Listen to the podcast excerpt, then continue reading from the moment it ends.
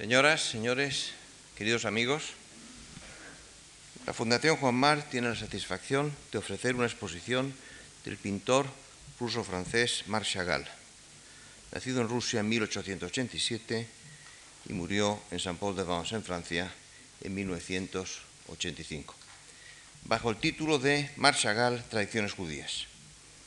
La exposición, que se compone de un total de 41 obras, trata de mostrar cómo el arte de Chagall tiene su fundamento en la cultura y las tradiciones judías. Nacido en el barrio judío de Vitex, en la Rusia Blanca, en 1887, Marc Chagall adquiriría su plenitud plástica en París, donde fue reconocido como uno de los suyos por los poetas Sandars, Apollinaire, Yesnin, Mayakovsky, Breton y Eloire. De vuelta a Rusia, trabajó para la Revolución fundó una academia de arte y pintó durante un tiempo para el Teatro Judío de Moscú. Pronto regresó a París, donde se fraguó su fama como pintor e ilustrador. Tras refugiarse en Estados Unidos durante la Segunda Guerra Mundial, volvió a Francia, esta vez a Niza y a Saint-Paul-de-Vence. Por primera vez en España se presenta el conjunto del decorado arquitectónico y escénico que Chagall realizó para el Teatro de Arte, para el Teatro de Arte Judío de Moscú, procedente del Museo Estatal Tretiakov de Moscú, a quien deseo aquí y ahora expresar nuestras gracias. Este conjunto excepcional, que se mantuvo en la clandestinidad durante más de 50 años, fue descubierto por el Museo Tetriakov y restaurado gracias al mecenazgo de la Fundación Pierre Janada de Martigny, Suiza, en 1991.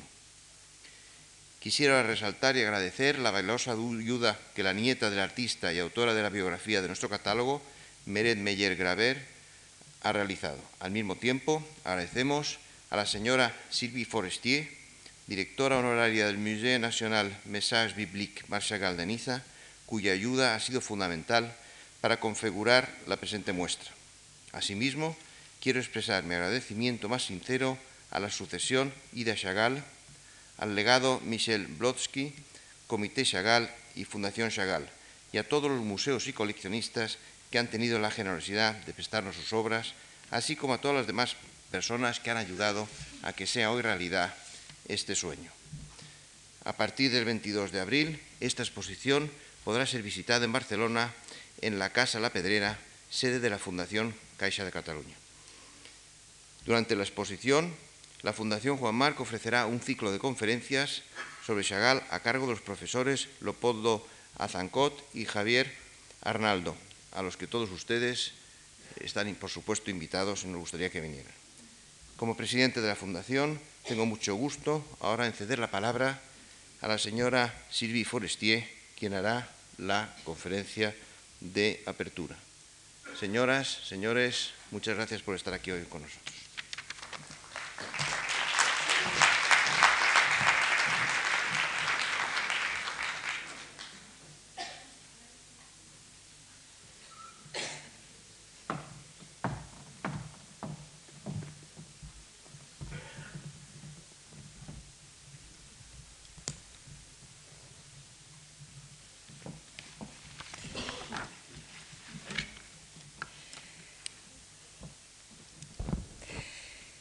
Monsieur le Président, chers amis, en guise d'avant-propos à cette conférence, et avant que vous n'alliez admirer l'ensemble réuni ici pour la première fois en Espagne, je voudrais rappeler un des vœux ultimes de Marc Chagall.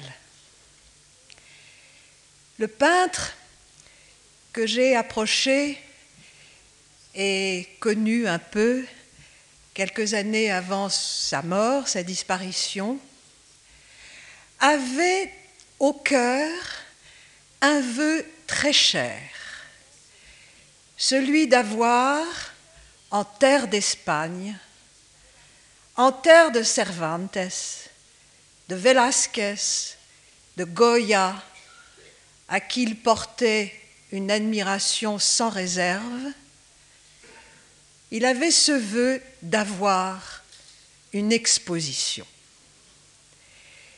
Il est mort en 1985, avant que ce vœu soit réalisé, Et je crois que c'est un signe tout à fait symbolique et significatif que ce vœu soit réalisé cette année par la Fondation Juan Marc, dont on connaît, outre-Pyrénées et outre-Atlantique, l'excellence. En 1975,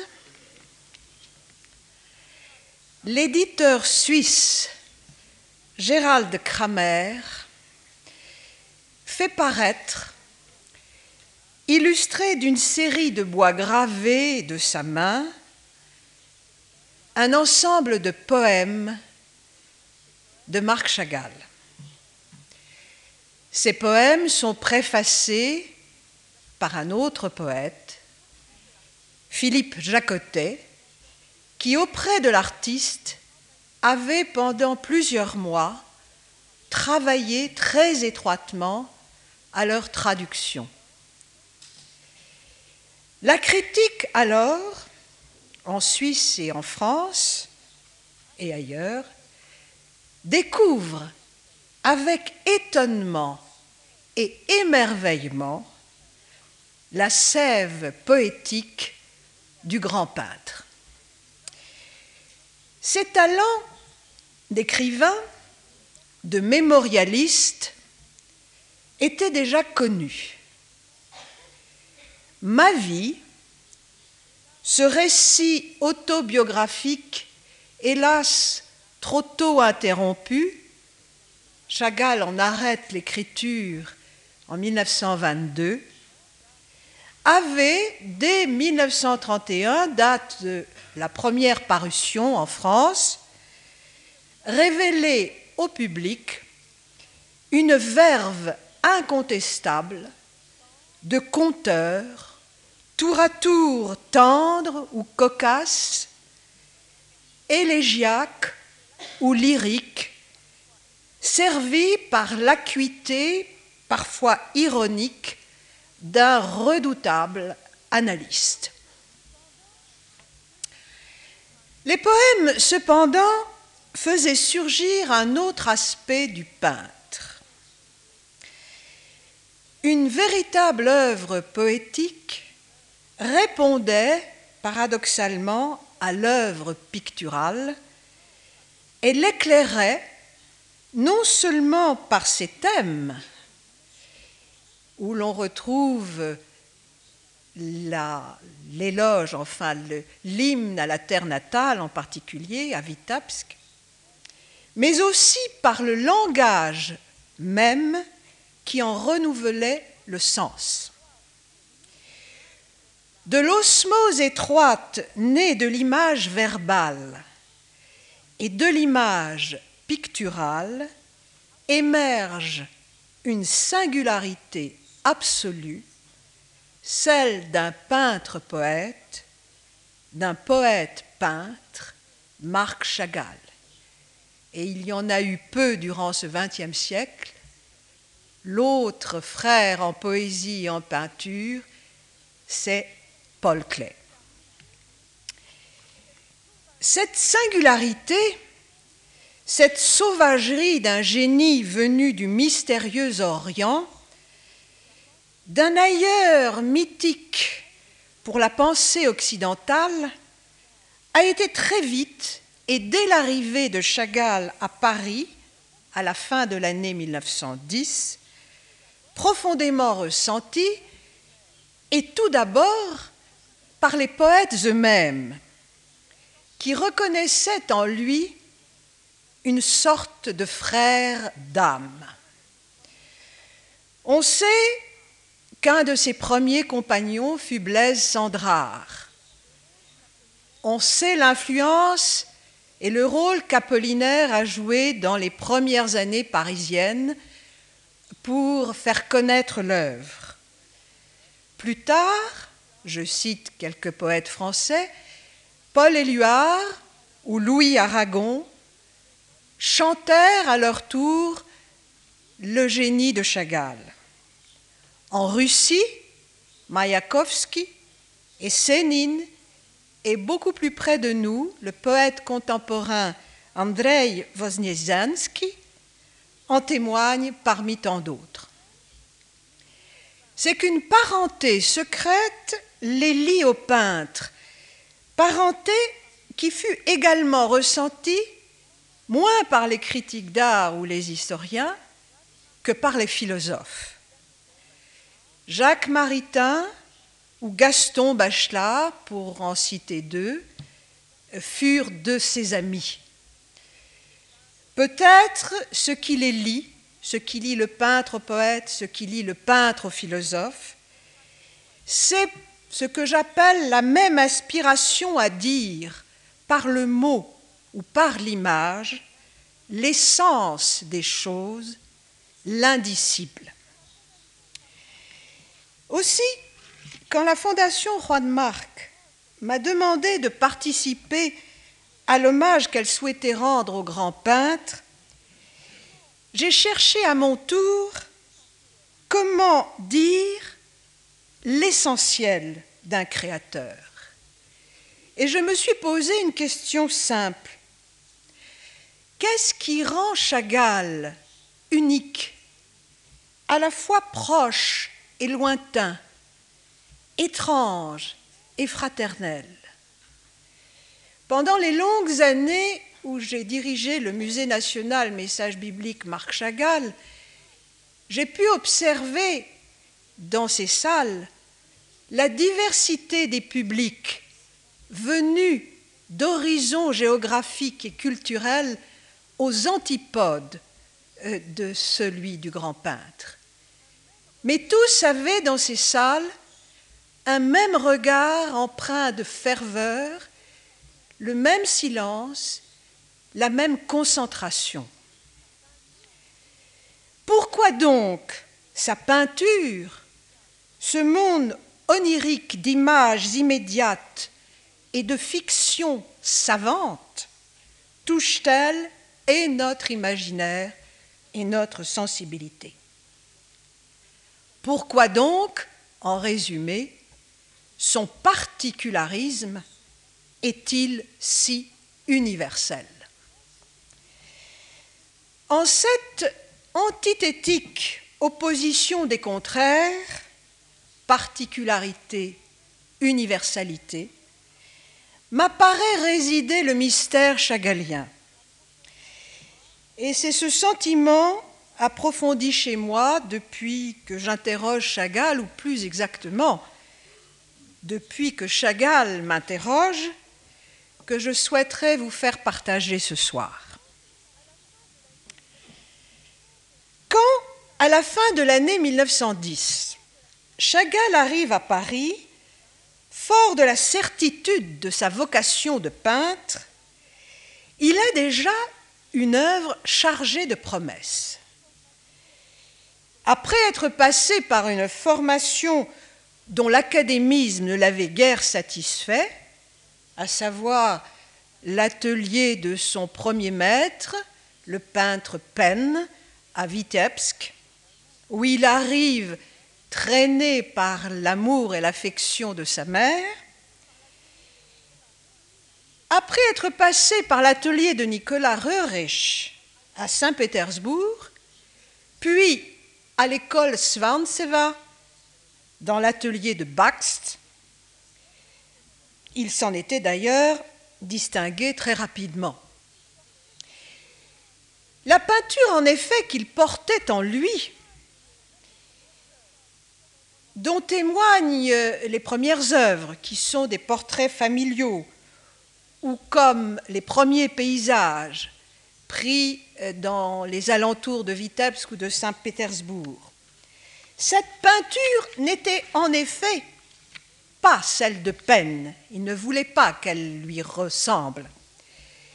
Terreuse, boueuse, proche d'un répine, ou même celle d'un riche, au maniérisme décoratif issu de ce mouvement Le Monde de l'Art, Mir Irkutsva, ce mouvement proche de l'Art Nouveau, fondé par Benoît, ce n'était même pas celle non plus de Baxt, dont il tirera cependant un certain profit. C'est déjà une peinture qui rompt avec un passé reconnu, que ce soit la peinture officielle des ambulants ou des impressionnistes russes comme euh, la peinture d'un Lévitan, ou même celle de Mir Irkoutsva. C'est une peinture qui se veut moderne, à la fois par les sujets choisis et par un climat déjà onirique où la couleur cherche confusément à établir sa valeur expressive. Les sujets, les thèmes apparaissent incontestablement originaux. Certes, Chagall, comme tout apprenti peintre, s'est exercé à l'art du portrait, à l'art du paysage ou à l'art du nu, exercice par lequel se constitue une formation d'artiste. Mais surtout, il puise déjà au plus profond de sa sensibilité les images d'une expérience personnelle liée à sa propre histoire et à sa propre culture. Ce sont les scènes familiales, paisibles, du repas du soir ou de la prière du Shabbat. Ce sont les scènes douces ou tragiques du rituel juif ou celle du cycle de vie qui rythme éternellement le destin individuel ou collectif. Ainsi de la naissance, du mariage, de la mort, thèmes récurrents qui, dès les jeunes années du peintre, seront fondateurs de l'œuvre.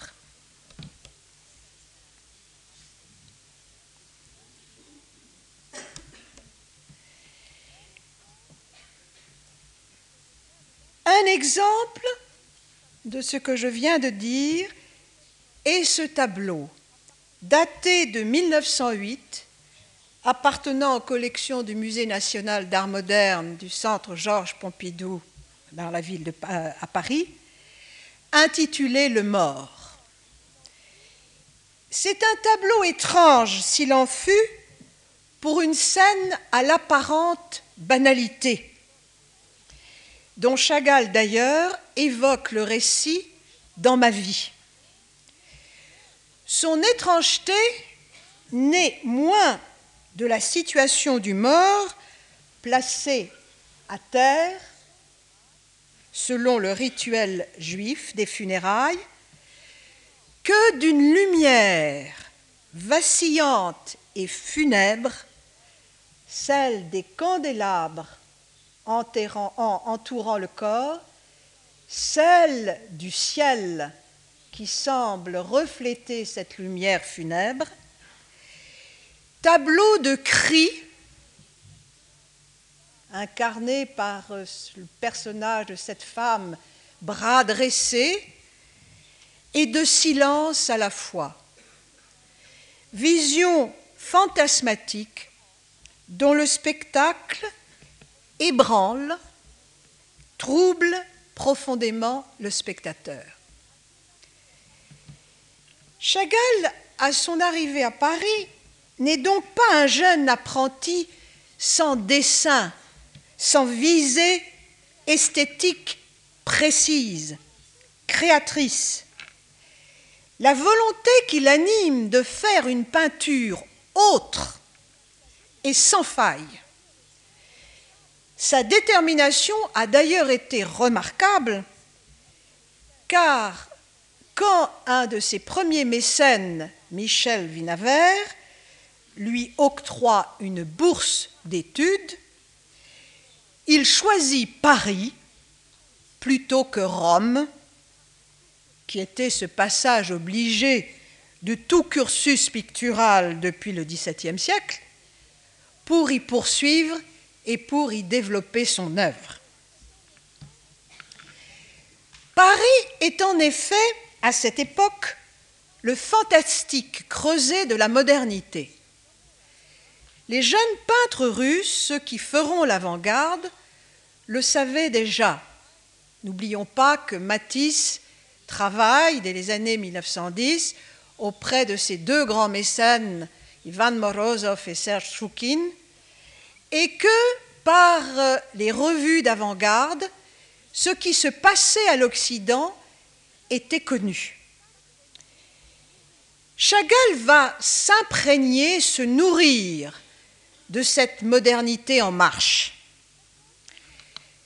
À son arrivée, il fréquente le Louvre, où il étudie Delacroix, Chardin, Rembrandt, à qui il vouera une admiration sans réserve, artistes qui plus tard constitueront avec Giotto ou avec Monet son lignage électif.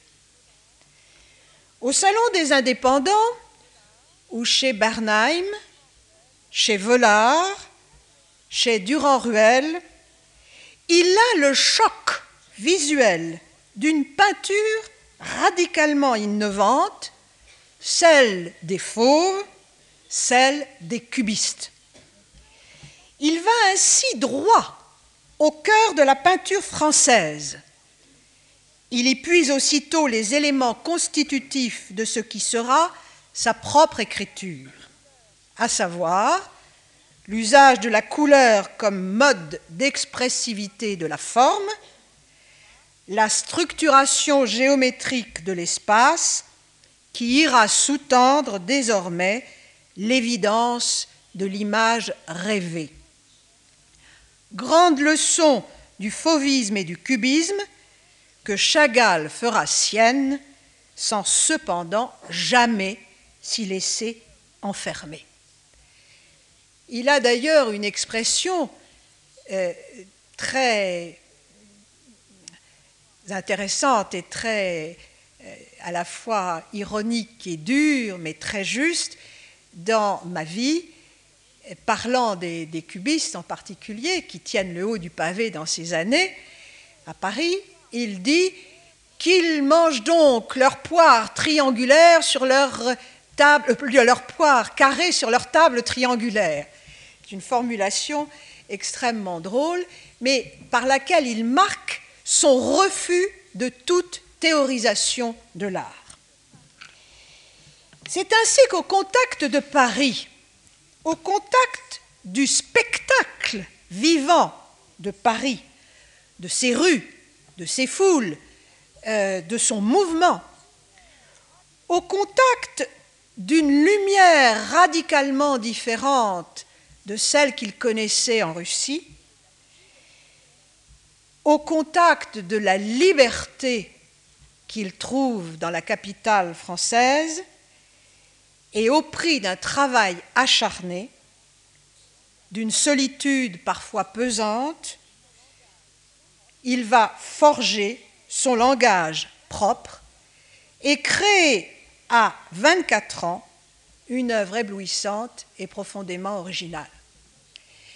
Je voudrais insister sur cet aspect de la vie du peintre. N'oublions pas que Chagall, quand il arrive à Paris, ne parle pas le français. Il est exilé par cette ignorance de la langue. Ses premiers contacts, ses premiers amis seront ceux en qui il pourra, avec qui il pourra communiquer par le russe, à savoir Sandrard, à savoir Sonia Delaunay, dont il se rapproche.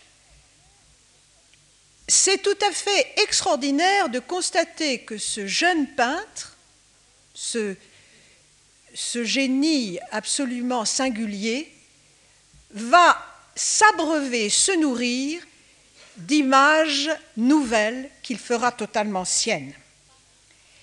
C'est ainsi que Paris va devenir, je le cite, son second Vitebsk, sa seconde terre natale, et que la lumière liberté, ce sont ses propres, sa propre expression, va faire de lui un peintre dont la trajectoire fulgurante s'inscrira dans l'histoire même de la peinture. Une œuvre est à cet égard tout à fait exemplaire de cette émergence du peintre à une nouvelle identité. C'est celle, c'est ce tableau, l'autoportrait aux sept doigts, qui date de 1912-1913, qui est un véritable tableau manifeste. D'abord, c'est un tableau manifeste par l'usage fantastique, fantasmagorique du chiffre 7. Les la main de Chagall a sept doigts.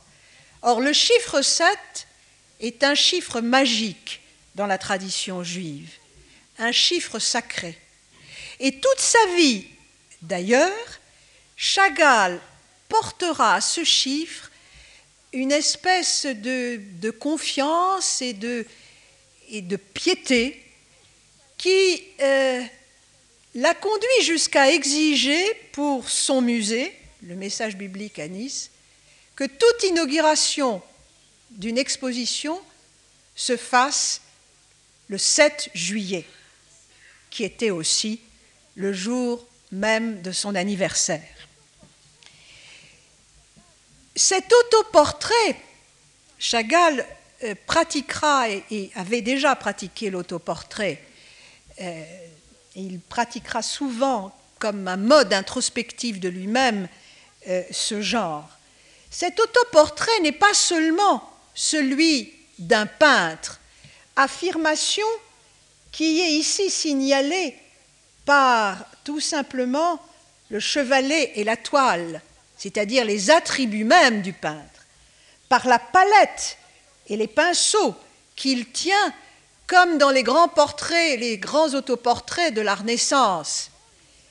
C'est aussi le portrait en lui-même, à la fois de sa terre natale, signalé ici dans une composition qui pourrait rappeler euh, euh, la, composition de certaines icônes avec une image centrale et euh, le cycle narratif entourant l'image centrale, Vitebsk ici, et de l'autre côté, Paris symbolisé par l'image de la tour Eiffel. Cet autoportrait signe la nouvelle naissance de Chagall. Et il participe de toute une série absolument extraordinaire, la série des grands tableaux parisiens euh, réalisés entre 1911 et 1914, dont d'autres exemples sont à la Russie, aux ânes et aux autres, qui appartient, un tableau qui appartient à la collection du Centre Georges Pompidou, dont vous voyez ici l'esquisse. Je n'ai malheureusement, c'est tout à fait là aussi symbolique, je n'ai malheureusement pu vous amener la diapositive euh, traitant du tableau. Elle était malheureusement très mauvaise et, je n'ai pas voulu vous infliger une, et, infliger surtout trahir Chagall avec une très mauvaise diapositive. Donc à la Russie, aux ânes et aux autres, moi et le village, et hommage à Apollinaire, permettent de mesurer le chemin parcouru depuis les premiers tableaux et témoignent avec éclat de ce que la peinture française apporte à Chagall, comme de ce que Chagall apporte désormais à la peinture. Je voudrais vous décrire très rapidement et très brièvement, pour que vous l'ayez au moins euh, dans votre imaginaire, ce qui est peut-être une démarche assez chagalienne, euh, vous décrire à la Russie, aux ânes et aux autres, qui est un tableau fort connu et euh, dont euh, vous pouvez deviner la composition ici. à la Russie, aux ânes et aux autres, offre l'exemple éblouissant d'une vision totalement naturaliste qui se métamorphose en spectacle cosmique. Dans la toile, dans le tableau, il y a une paysanne euh, dont la robe est toute ocellée, euh, comme, celle de, la queue d'un pan, et qui porte à la main un seau. C'est une laitière voyageuse qui traverse l'immensité du ciel. Elle semble vouloir aller traire une vache, animal aussi récurrent dans les tableaux de Chagall, euh, qui est, semble-t-il, aussi perché sur un toit, un toit du village natal de l'artiste Vitebsk. À ces mamelles nourricières, comme la louve romaine, elle était euh, Romulus et Rémus, s'abreuvent paradoxalement un jeune veau et un jeune personnage qui, personnage est un jeune humain, un petit homme, qui est d'ailleurs euh, euh, peint en vert. Il y, a, chez Chagall dans sa palette une espèce de valeur symbolique et répétitive du vert euh, comme nous le verrons. La tête de la laitière, et c'est ça qui est tout à fait remarquable dans le tableau, est détachée du corps. Elle s'envole, tel un astre magique, une espèce d'étoile filante sur la voûte céleste. Et à ses pieds, Vitebsk, sur laquelle est perchée la vache, Vitebsk associé à la vache nourricière, par lequel Chagall désigne bien cette terre matricielle qui le nourrit et euh, euh, qui va être un des schèmes fondateurs, là aussi, de sa peinture. L'autre tableau de cette même période, c'est Moi et le village, dont vous avez heureusement dans l'exposition une étude préparatoire. Le tableau appartient aux collections du MoMA à New York. Moi et le village vient compléter l'assemblage extravagant de, que l'on a vu euh, À la Russie, aux ânes et aux autres. Assemblage d'éléments réels, discernables et reconnaissables, mais qui viennent bouleverser notre perception. Moi et le village est construit sur une structure géométrique, on le voit bien, qui organise avec force des motifs isolés traités d'une façon monumentale. Et les deux motifs principaux, c'est le profil de l'artiste lui-même, qui semble surgir du néant, qui est d'ailleurs coupé, et qui est, euh, vous le voyez, peint, euh, qui est d'un vert totalement agressif. Ce profil, avec euh, le profil donc du peintre, le regard fixé et comme absorbé, vous voyez la liaison sous-jacente dans la composition, qui est comme absorbée par le regard de la vache d'une vache, traitée elle aussi de profil et en pendant du précédent, profil monumental, et dont l'œil est tout à fait humain. Cette vache porte sur sa joue une paysanne. Nous voilà encore avec l'image de la laitière, qui traite son double mimétique. Ce sont des images extrêmement fortes, associatives, qui ébranlent l'imagination du spectateur et provoquent en lui un sentiment d'appartenance étroite à la terre mère, à la terre, encore une fois, nourricière. Cette terre natale qui est fortement présente dans le tableau. Chagall la signale d'une façon tout à fait réaliste par la suite de petites, maisonnettes euh, euh, de bois placées euh, en haut de la composition, la signale par l'église au bulbe bien connu, qui revient également aussi dans beaucoup de ses compositions. Elle est aussi suggérée par une trouvaille d'une grande poésie et qui est ce rameau fleuri que semble tendre le, peintre lui-même vers, vers la vache et qui est une sorte d'hommage que euh, le peintre euh, porte à euh, cet animal puissant et paisible en qui il incarne sa terre natale.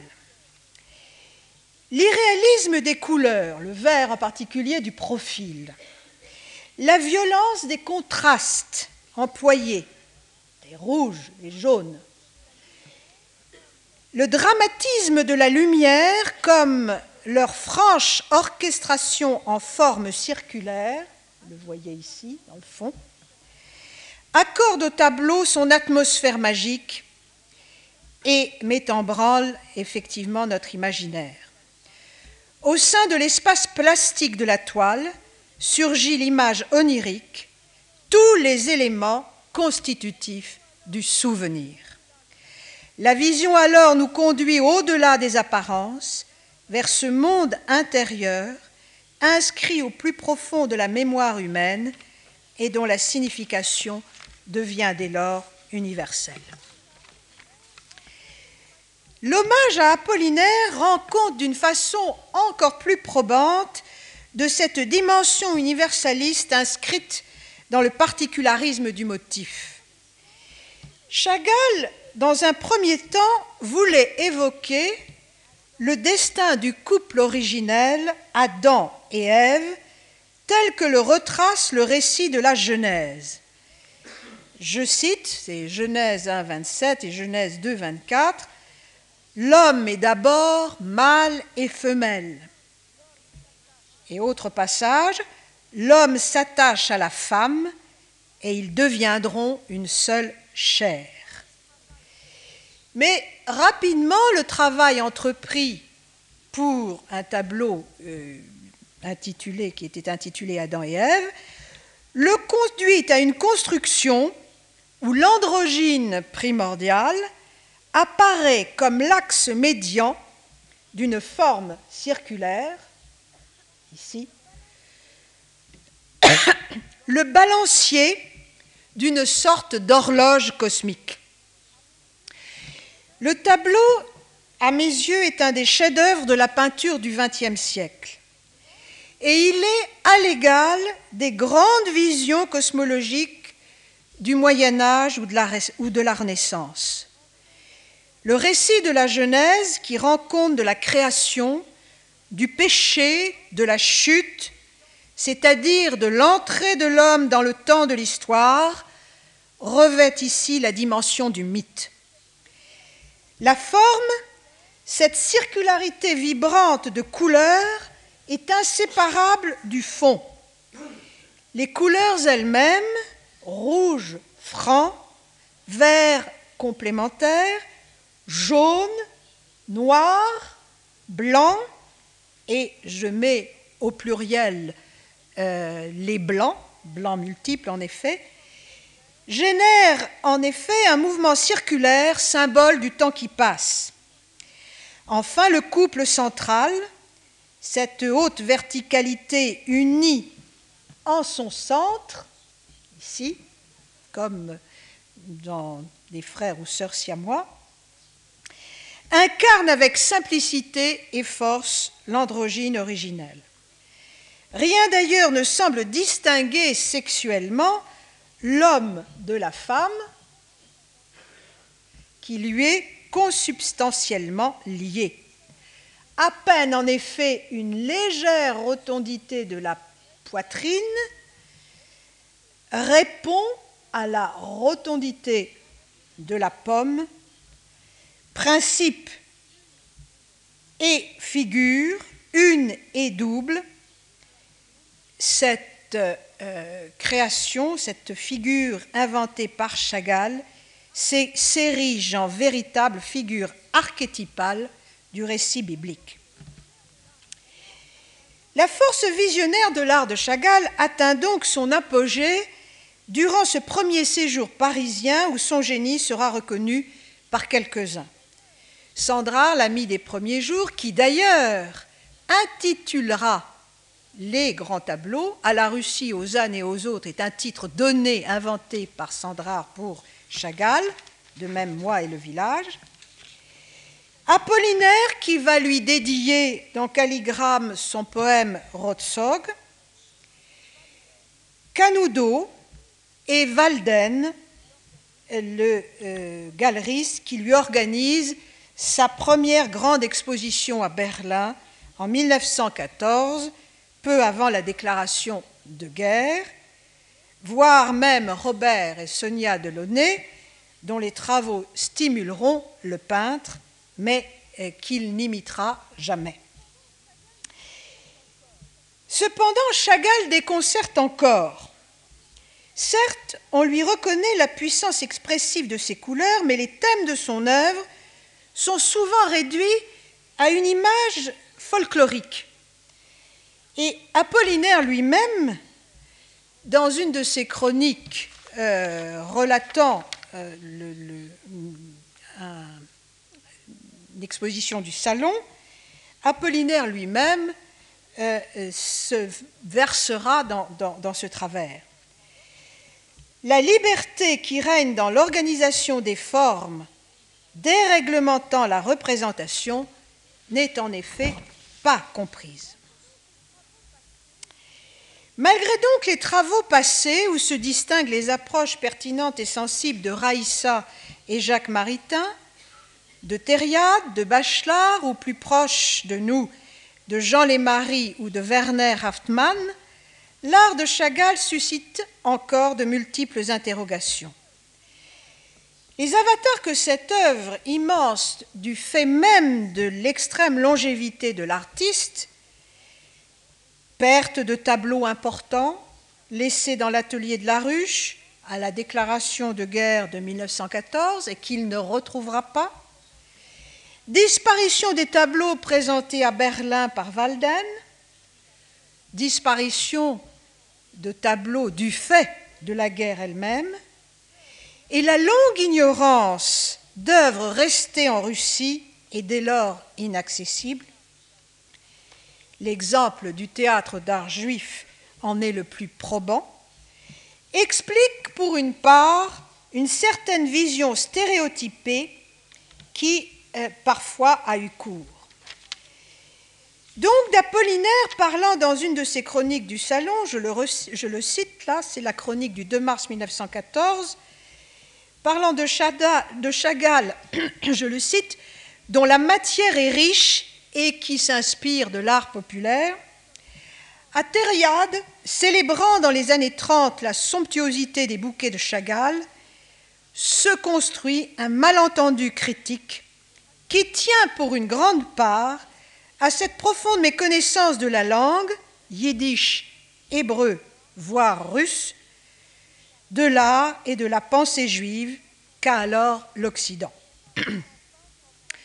Cette méconnaissance étant pas sans fin d'être corrigée, je me dois de signaler les travaux récents de Benjamin Arfschav, de Ziva Mishai Mezels, des universitaires américains et israéliens auxquels viennent s'adjoindre ceux d'érudits français ou anglo-saxons. Je pense en particulier à John Bolt, Nicoletta Missler ou Jean-Claude Marcadet, qui ont permis d'éclairer le contexte juif et russe de l'œuvre de Chagall, qui ont permis d'éclairer ses rapports avec l'avant-garde russe et la place qu'il a prise dans le mouvement de reconnaissance des valeurs culturelles juives qui agitait les milieux intellectuels moscovites pendant la première révolution. Deux expositions marquantes, celle de la Fondation Gianada en 1991 et celle du Musée d'art moderne de la ville de Paris en 1995, consacrée aux années russes, complètent ces travaux récents et nous permettent de mesurer plus justement et plus profondément la richesse et la complexité de l'œuvre. Cette œuvre a sa signification ultime dans ce que j'ai nommé le paradoxe chagallien. Permettez-moi de me citer ce que j'ai rédigé pour la préface du catalogue de l'exposition de la Fondation. Le paradoxe chagalien est tout entier dans cette union des contraires. Un enracinement profond dans la vie, la pratique et les traditions religieuses et culturelles juives, et une aspiration violente à la liberté de peindre et de dire l'universel. Et ce paradoxe a été vécu par une destinée de peintre hors du commun qui a épousé ce phénomène historique nouveau que fut l'émergence d'une culture juive décléricalisée, aspirant à s'intégrer et à être reconnue dans le contexte plus large de la culture européenne du XXe siècle. Les sources juives et russes de l'art de Chagall ont donc souvent été soulignées depuis ces dix dernières années par l'évocation des thèmes qualifiés comme des éléments folkloriques ou anecdotiques. Or, il s'agit de bien autre chose, d'une véritable analogie sémantique entre image et langage. L'hébreu, on le sait, est une langue constitutive du réel, de sorte que le mot est inscrit dans la forme qu'il revêt. De même, dans l'œuvre de Chagall, l'image porte-t-elle littéralement le sens, soit parce qu'elle traduit des expressions de la langue, proverbes, jeux de mots, c'est là l'apport des universitaires israéliens, soit qu'elle en revêt la forme, soit qu'elle s'associe totalement au texte. Deux exemples me semblent déterminants. Le juif en rouge, datant de 1914, et le juif en vert de la même période. Ces deux tableaux non, pardon. Euh, petit antérieur. Je voudrais revenir. Alors, voilà. Revenir sur le juif en rouge. Voilà. Témoigne du dessin de l'artiste. Cette volonté de faire non la description réaliste de personnages physiques, mais cette volonté de traduire la singularité d'une personne. Le juif en rouge comme le juif en vert sont des portraits de l'âme, de l'esprit, des portraits intérieurs que l'image que l'usage antinaturaliste de la couleur nimbe d'une atmosphère mystique. Dans les deux cas, l'intégration de textes bibliques précis vient préciser le sens du tableau. Dans le juif en rouge, il s'agit, les textes relevés, il y en a deux, organisés côté droit, organisés côté gauche, en fond, qui sous-tend euh, la figure principale.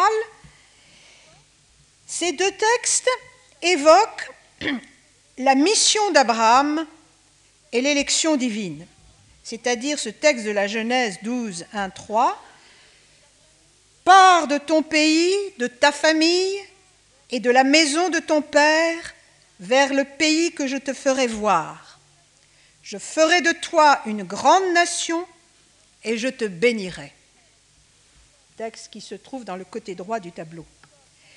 Et l'autre texte évoque la généalogie d'Isaac, Voici la famille d'Isaac, fils d'Abraham. Isaac prit pour femme Rebecca. Isaac implora le Seigneur pour sa femme, car elle était stérile. Le Seigneur eut pitié de lui, sa femme Rebecca devint enceinte.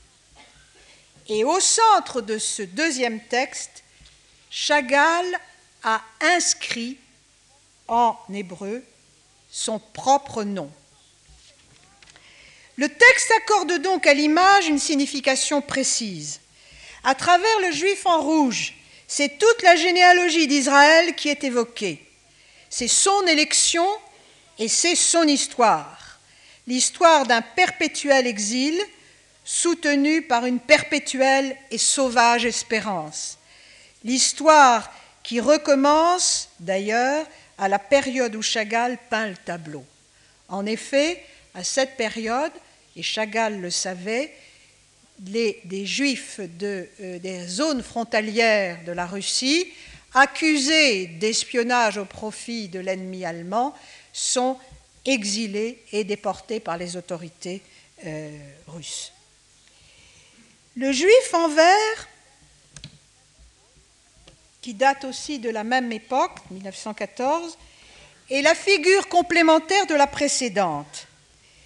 Elle est associée, le récit de ma vie nous le précise, à euh, euh, la visite et au voyage du rabbin de Slousk, euh, donc par Chagall dans ma vie. C'est la figure de ces fous de Dieu qui voyageaient de village en village, de shtetl en shtetl, portant avec eux la parole sacrée.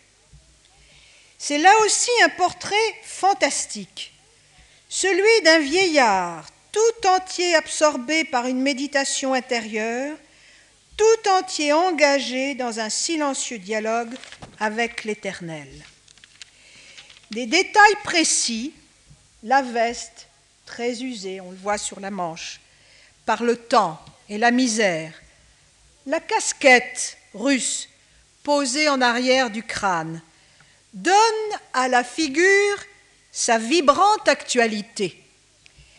Mais la couleur verte, encore une fois, totalement antinaturaliste, l'aura de la barbe jaune, des cheveux et de la main, la désigne comme la figure éternelle de la piété juive.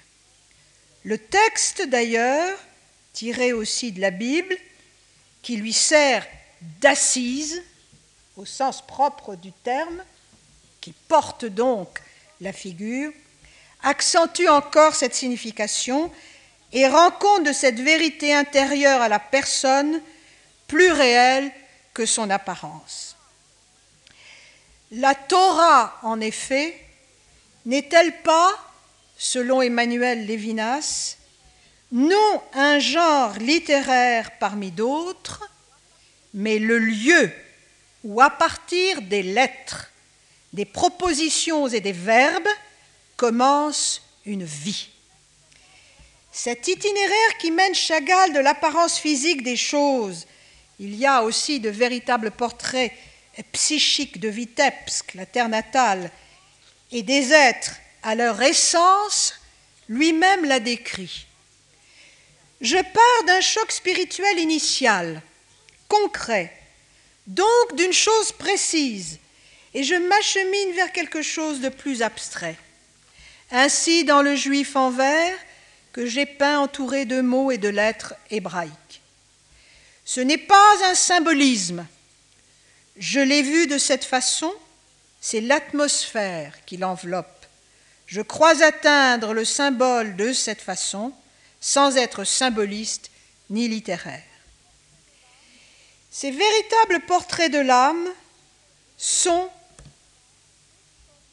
avec l'extraordinaire portrait de Bella au col blanc, exemplaire à mes yeux de ce que Chagall exprime, lui, dans ce merveilleux poème auquel j'ai emprunté le titre de ma conférence.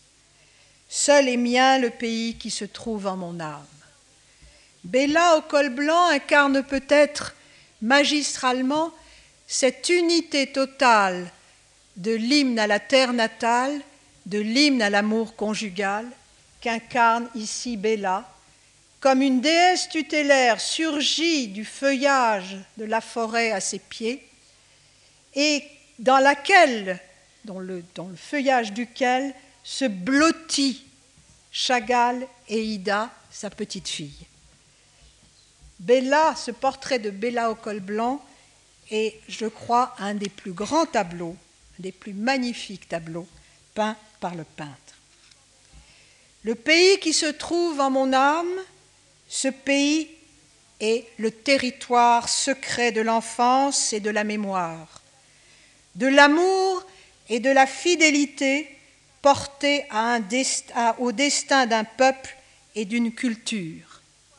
Ce pays est aussi le territoire de la peinture, ce par quoi Chagall existe et survit en toute éternité dans nos propres mémoires. Je vous remercie de votre attention.